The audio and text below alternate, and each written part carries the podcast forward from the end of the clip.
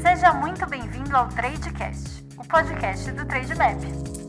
Fala galera, sejam bem-vindos a mais um Tradecast. Nós estamos aqui com a Sabrina da Coincidência, uma grande influenciadora aí que fala do mercado cripto de uma forma diferente, principalmente, né, mostra o quão importante é essa presença feminina no mercado, né? Seja no mercado tradicional, seja no mercado cripto. E Sabrina, queria agradecer por topar esse convite aqui de vir para o Tradecast, de falar um pouco aí da sua trajetória como investidora e principalmente falar sobre esse mercado tão novo e tão disruptivo e que tantas pessoas querem conhecer, que é o mercado cripto. Então, obrigado por estar aqui e queria que você se apresentasse, por favor, para a nossa audiência.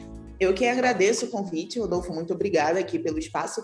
Bom, pessoal, eu estou no mercado de criptomoedas desde 2018, criando conteúdo. Em 2020 eu fiquei full nesse mercado. Gente, eu vivo totalmente do, do meu trabalho no mercado de criptomoedas, seja trabalho como influenciadora, como educadora, como palestrante. E agora eu estou de frente para o portal de notícias All Time Coins. Na verdade, eu comecei em 2019 com o guia do Bitcoin, passei para ser redatora do Criptonizando, da Kamani, e agora estou com o chefe de conteúdo do All Time Coins. Show de bola. Bom, queria que você falasse um pouquinho mais sobre como que foi para você conhecer esse mercado, né? Porque acho que muitos conhecem de formas diferentes, como você conheceu lá atrás, foi influenciado, por exemplo, a toda a alta que as criptomoedas tiveram ali em 2017, todo mundo falando sobre aquilo, né? Bitcoin, Ethereum, outros projetos que na época eram grandes e hoje nem são tão relevantes assim. Foi esse movimento, né? Aquela grande alta de 2017 que te motivou a conhecer esse mercado ou não? Alguma outra pessoa te apresentou? Enfim, como que as criptomoedas foram apresentadas para você, Sabrina?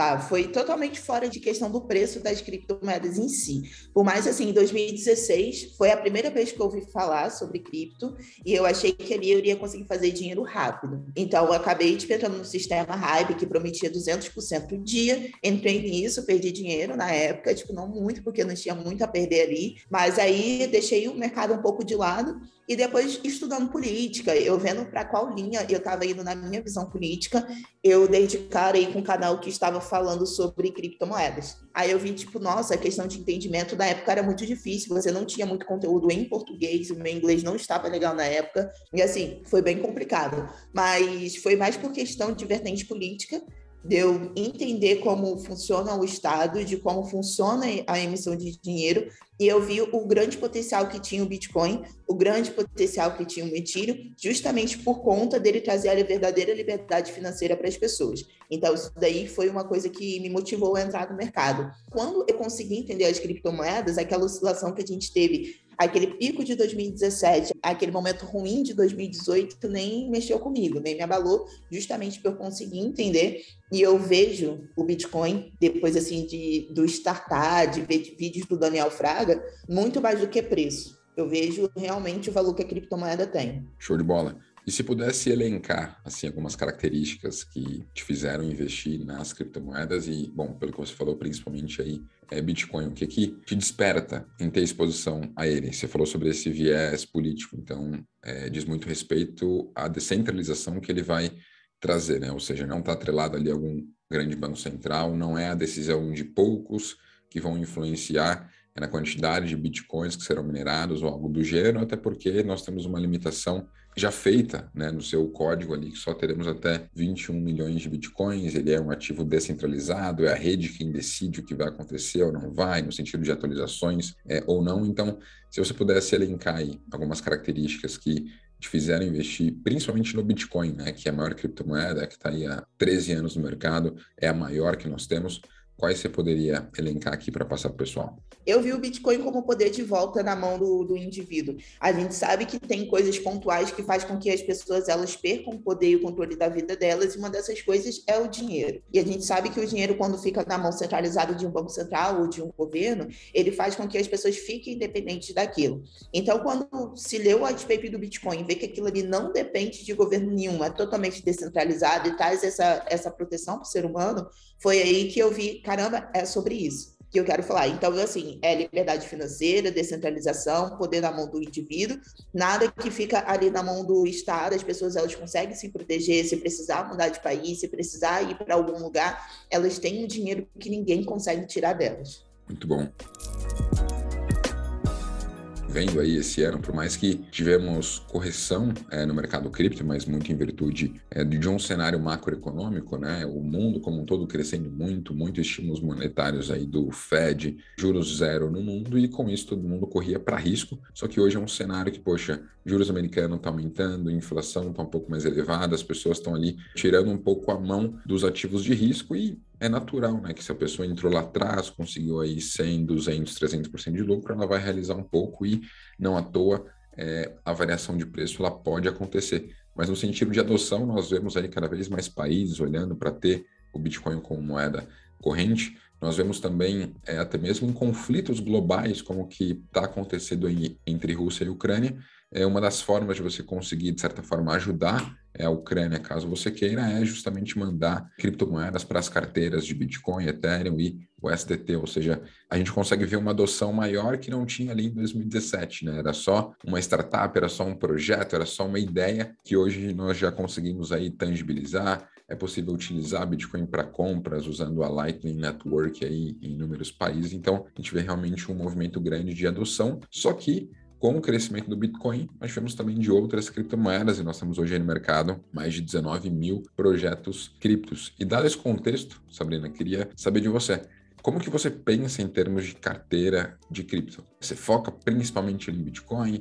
Tem outros projetos também que você vê como promissor? Porque eu sei que tem aquelas pessoas que, cara, não, criptomoeda é Bitcoin, o resto é só altcoin e eu não quero. Ou tem aqueles que concentram mais em Bitcoin mas tem também outros projetos que vêm aí com o promissor. E eu queria que você falasse um pouquinho de como você pensa em relação a isso, em termos de distribuição de carteira, já deixando aqui o disclaimer que não é, é nenhum tipo de recomendação aqui para a galera, só para que eles possam entender realmente como que os convidados que vêm aqui no Tweetcast pensam e fazem, né? Porque uma coisa é você falar o que você faz, outra coisa é você mostrar o que você está fazendo. Eu sou muito mais de saber o que a pessoa está fazendo e não só ver o que ela fala, porque falar todo mundo fala, não é isso? Verdade. Assim como o meu conhecimento ele foi crescendo no mercado de criptomoedas, a minha visão sobre os criptativos também.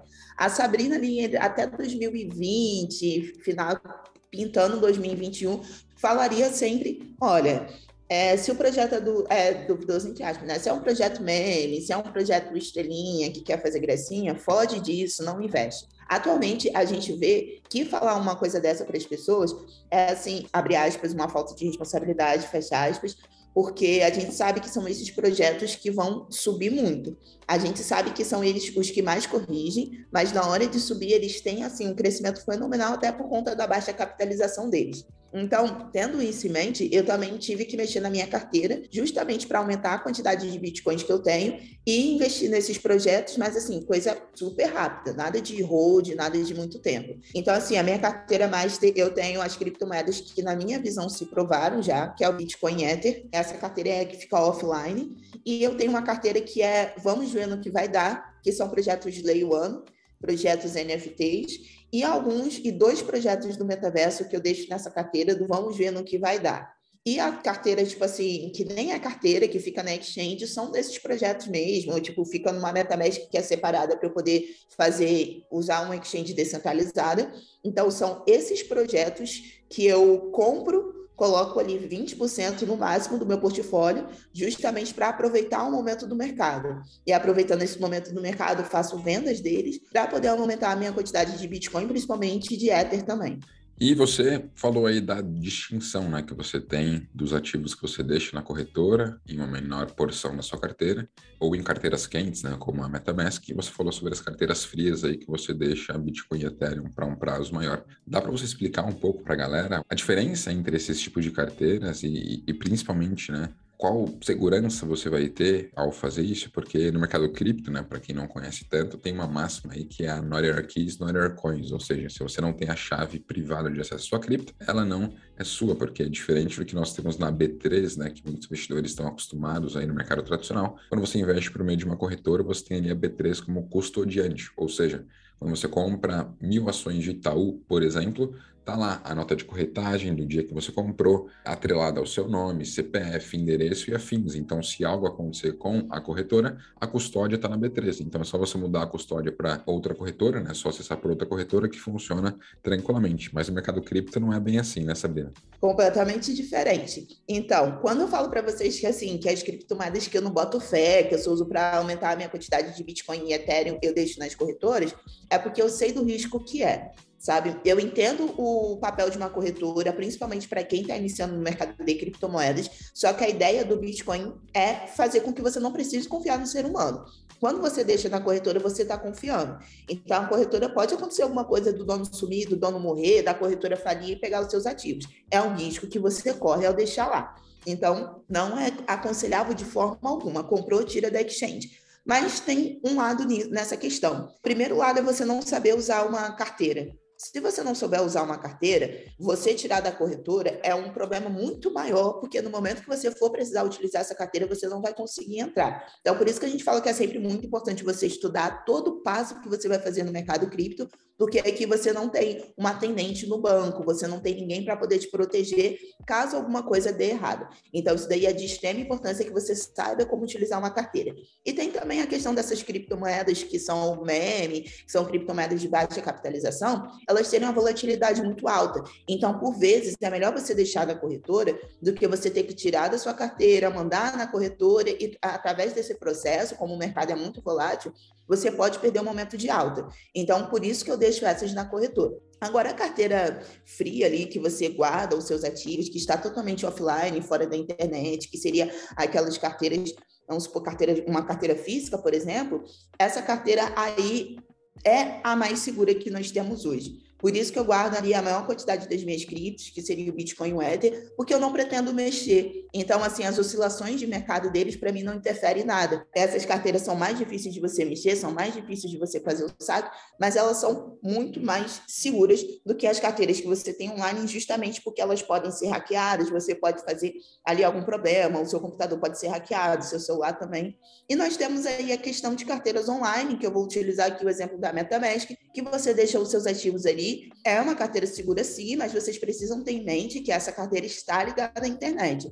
Então, ela estando ligada à internet, você tem um risco maior com os seus ativos. Então, você tem essas duas visões. Você tem a exchange, que não é recomendado você deixar, você tem as suas carteiras online, que é mais seguro que a exchange, mas você precisa assumir o risco e saber que ela está online e que pode sofrer algum problema. E você tem as carteiras offline, que são as carteiras frias, que é ali o risco que você tenha de não saber utilizar a carteira de você fazer alguma coisa errada. Por isso, sempre estude antes de entrar em qualquer uma dessas nuances e veja qual é melhor para o seu perfil. Bom, acho que isso é fundamental. Tem até um documentário recente aí no Netflix, fala sobre a Quadriga, né? uma corretora exchange canadense aí que tiveram problemas, o, o CEO ali faleceu e milhares de dólares que estavam em criptomoedas não conseguiram ser sacados justamente porque só ele tinha o acesso ali é, às carteiras da corretora. E aí, eu não tem o que fazer.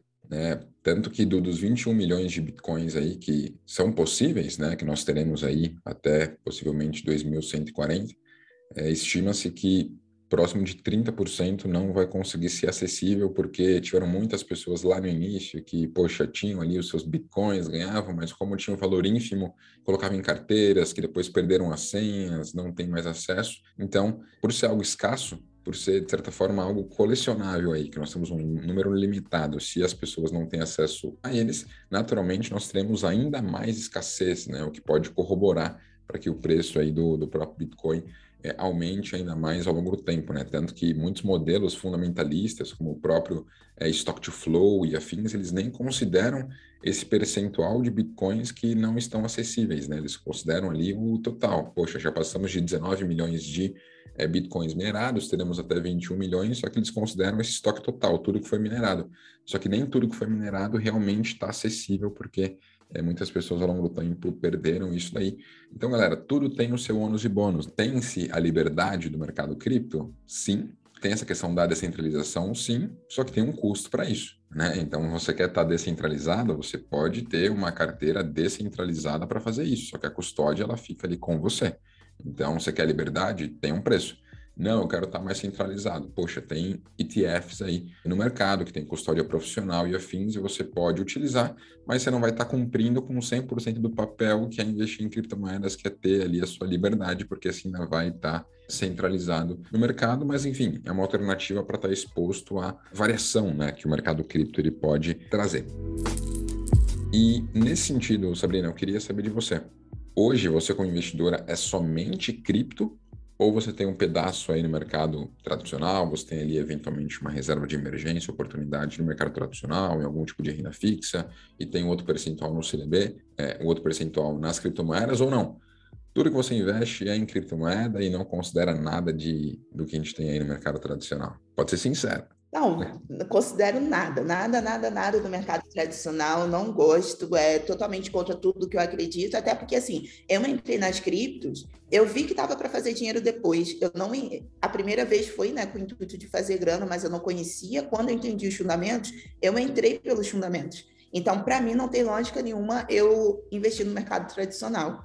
Não, não tem cabimento para mim. Que nem a questão, assim, as exchanges, como eu falo, eu concordo com elas para poder trazer a galera para o mercado cripto, mas, assim, eu acho que chega um ponto que você está no mercado que você tem que sair das corretoras. Eu não, não vejo sentido, entendeu? Quando você entende o que é o mercado, quando você está aqui pela tecnologia.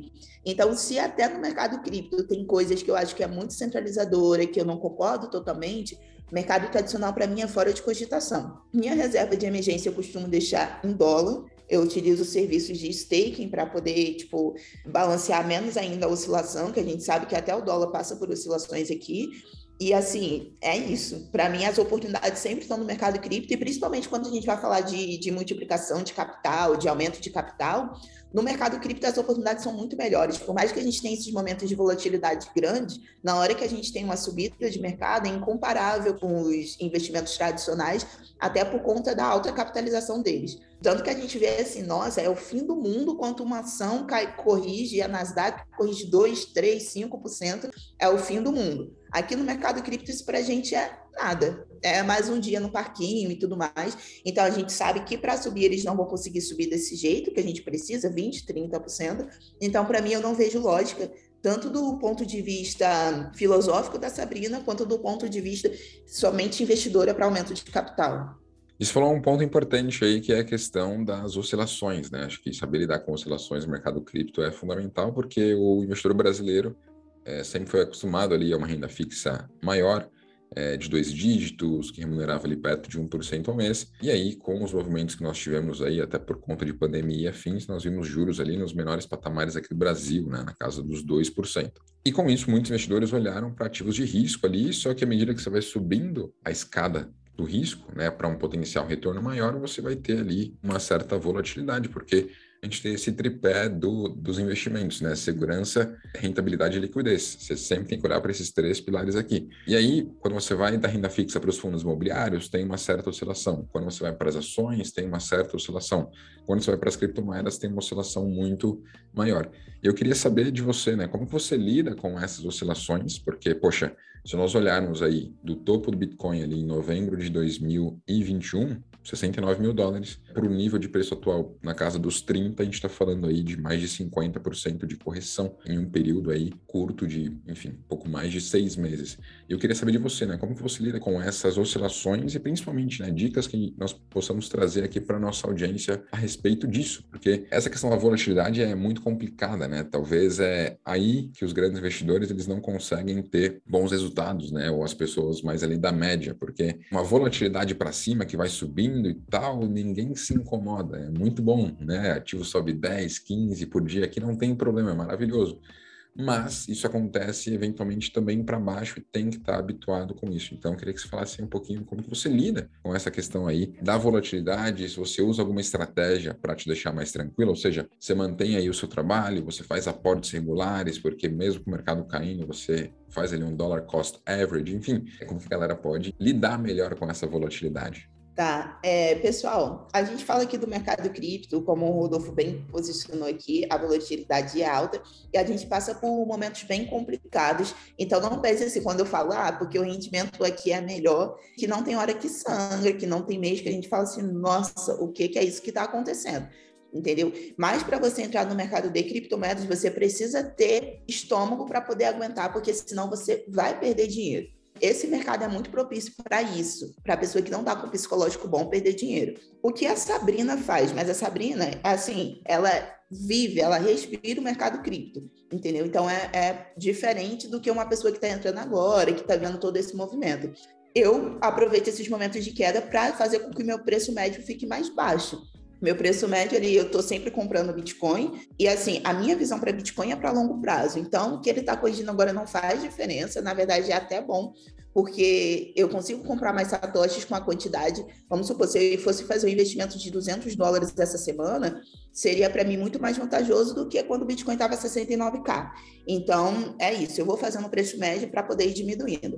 Com o Bitcoin, a gente tem mais segurança, porque a gente vê como um ativo que vai sobreviver. A gente sabe que o Bitcoin passa por correções de mercado, mas é assim, o Bitcoin vai crescer, o Bitcoin já se provou, ele não precisa se provar. Agora, no mercado das altcoins, é o que eu falo para vocês tomarem mais cuidado. Porque por mais que um projeto seja bom, por mais que um projeto tenha fundamentos, ele vai corrigir muito mais que o Bitcoin. Eu costumo falar que no mercado de criptomoedas nós temos aí nuances nuances de tipo de correções de volatilidade.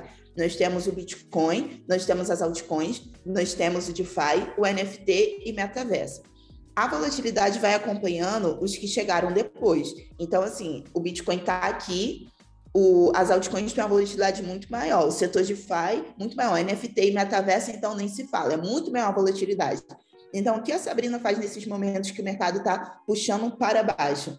Compra o Bitcoin e Ether eu só vou voltar a investir em altcoins quando eu ver que o Bitcoin tomou uma tendência de alta. Que aí eu sei que o Bitcoin decidindo ir para alta mesmo, a gente analisando ali o gráfico do Bitcoin, os modelos, a visão dos analistas, fazendo estudos de fundamentalista, acompanhando o movimento geral do mercado, eu ver que realmente ele chegou numa tendência para poder subir, aí eu volto a comprar altcoins, porque eu sei que elas vão subir muito mais. Sei entre aspas, né? Que é o que o mercado tem mostrado no decorrer do tempo. Então, é o que a Sabrina faz. Agora, o que a Sabrina falaria para uma pessoa, lembrando que não é dica de investimento que está começando no mercado agora, principalmente nesse momento de volatilidade. Bitcoin, Bitcoin e Bitcoin. Não falaria, tipo, para você, se fosse um parceiro meu aqui conversando comigo, não falaria para entrar em Bitcoin, nem mesmo no Ethereum, ia falar somente o Bitcoin nesse momento, porque aí você vai sentindo as dores aos poucos. Nas altcoins, eu acho que é muito, é um rompante muito alto para o seu estômago, para você aguentar a queda tão grande delas. Então, entraria no Bitcoin agora. E bom, certamente que do tempo que você está aí no mercado cripto, né, são mais de quatro anos, você teve bons momentos, momentos um pouco mais desafiadores, é, certamente muitas coisas boas e positivas que você descobriu, mas deve ter tido aí certamente alguns percalços é, também.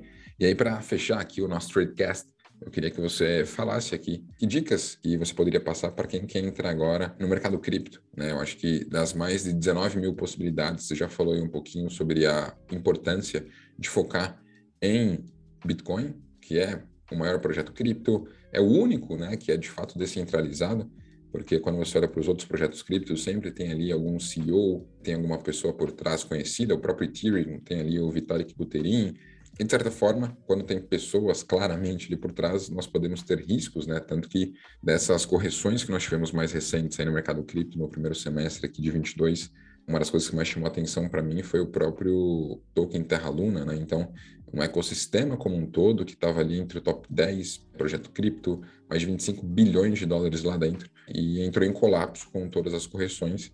Então, a gente aprende bastante com isso. Acredito que o ecossistema está só se aperfeiçoando, afinal de contas, o dinheiro ele é digital, né? Quem aí usa Pix e afim já sabe que o dinheiro ele é digital. E aí a gente tem um, de certa forma, Pix global, que é quando nós olhamos aí para as criptomoedas, que, cara, para você fazer o que você quiser, mandar para o mundo todo, só que de forma aí é, descentralizada, sem um grande banco central por hora, é estar tá monitorando tudo isso daí. Então, tem reveses no mercado cripto, tem projetos que colapsam, tem projetos que se mostram aí é, interessantes, tem metodologia né, para você utilizar. Tem muita gente que, ah, quando descobre alguma coisa, quero colocar toda a grana de uma vez, mas imagina quem foi lá, se conscientizou que o mercado cripto é legal, é, é, viu ali sobre essa questão da liberdade que se pode ter em novembro do ano passado. Aí Bitcoin estava em 69 mil dólares, foi lá e fincou a bandeira ali né, no, no, topo, colocou toda a grana dele em 69 mil dólares. Poxa, ele está perdendo 50%. Então, certamente você deve ter tido aí vários ensinamentos nessa sua trajetória aí de investidora cripto eu queria saber o que você poderia compartilhar aqui com a nossa audiência sobre isso, né? Passos importantes aí, ou é, lições importantes que você teve para que as pessoas não precisem passar aí por dores ou percalços que você passou. Então, mais uma vez eu reforço que é entender os fundamentos das criptomoedas e por que você está investindo nelas. A pessoa que comprou Bitcoin a 69 mil, é o que eu falo, tanto em questão de, de lucro como de perda, você só tem depois que você realiza. Se você comprou Bitcoin a 69, a mesma quantidade de satoshi que você comprou lá, você ainda tem na sua carteira. Cabe a você decidir se você vai vender agora com 50% de, de prejuízo ou se você vai segurar porque quando o Bitcoin voltar, ali você vende ou você vê que, que não faz sentido vender, sabe? Eu não vejo sentido vender Bitcoin a 70 mil dólares, a 100 mil dólares, quem tirar 30 mil dólares. Eu não vejo sentido algum. Eu acho ali que é a questão mesmo de comprar, mas, lembrando que não é dica de investimento, você tem que fazer de acordo com o que você entende, com o que você conhece do mercado. Eu vou compartilhar aqui com vocês uma história que, assim, que é a minha história mais triste no mercado cripto, que foi bem do início, que eu tinha muito Dogecoin, sabe? comprava um pouco, eu fazia falsos. Eu lembro que a falsos na época dava assim 100, 200 é, Dogecoins a cada cinco minutos, porque era muito baratinho na época. E eu acabei guardando isso numa carteira e assim, uma quantidade tipo de um milhão de Doges na carteira. Só que a Sabrina não tinha conhecimento do mercado ela não tem as chaves privadas da carteira, ela não tem a autenticação de dois fatores da carteira. E pensa para mim o que foi ver o Dogecoin bater três reais e saber que eu tinha um milhão de Dogecoins, que eu poderia ser milionária hoje em dia e não sou, porque eu dei um mole desse. Então, quando você dá um mole desse no mercado cripto, você só fica se você entender o que ele é, se você entender para que, que ele serve. Se você entender assim, cara, não dá para eu poder buscar um banco, não dá para eu chegar até um banco e falar, eu preciso das minhas chaves privadas. Então, para muita gente, isso seria um ponto crucial para poder sair do mercado, para poder levar um tombo muito grande e falar, não quero mais. Só que eu não olhei por esse lado nunca vou olhar por esse lado. E eu acho que quando você entende realmente o que são as criptomoedas, você não olha. Outra visão que eu vou passar para vocês, que vai muito também dessa questão de entender o que você está fazendo, de entender o mercado de criptomoedas, é que você minimiza muito os seus riscos. Por exemplo, como foi citado pelo Rodolfo, Terra Luna. A Terra Luna era um projeto top 10 que chegou com uma proposta bem legal, mas ela colocou ali dois projetos que eram insustentáveis dentro do ecossistema. E isso contribuiu muito, não foi, claro, só isso que fez com que o mercado de criptomoedas corrigisse, mas contribuiu muito para a queda do Bitcoin e das altcoins. A Terra Luna, ela estava comprando Bitcoin, Avalanche, BNB, para poder colocar, para segurar o preço ali do, do ST. E no momento que ela viu o PEG perdendo, que as pessoas começaram a fazer arbitragem, eles tacaram um monte de Bitcoin, tacaram um monte de Avalanche. E quando você entende o que está acontecendo, você consegue se proteger. Na Avalanche, por exemplo, quando eu vi que eles estavam comprando Avalanche, o que, que eu fiz? Na hora eu vendi a Avalanche e consegui sair com lucro. Então, quando você está ligado nas notícias, entendendo o que está acontecendo, você diminui, diminui muito. Eu fui uma das pessoas que era assim, apaixonada pela Terra Luna, até antes de começar esses processos todos, até antes de ver como é que estava andando a Anchor. E assim, apesar de toda essa queda de 99% dela, foi a criptomoeda que mais me fez ganhar dinheiro no mercado cripto que eu nunca perdi com ela. Eu cheguei tipo, ter um momento ali de correção, mas que eu consegui pegar, tipo, fazer o valor todo de novo. Mas por quê? Por entendimento do mercado. Às vezes vocês podem falar que é clichê, que todo mundo fala isso para vocês, para vocês estudarem, mas porque é realmente muito importante. Quando a gente estuda, a gente não passa aí por esses problemas gigantescos. Isso aí, é vivendo e aprendendo, não ficar se martirizando aí com o que aconteceu, afinal de contas, o que aconteceu não dá para a gente mudar, é o que dá para mudar, é só daqui para frente.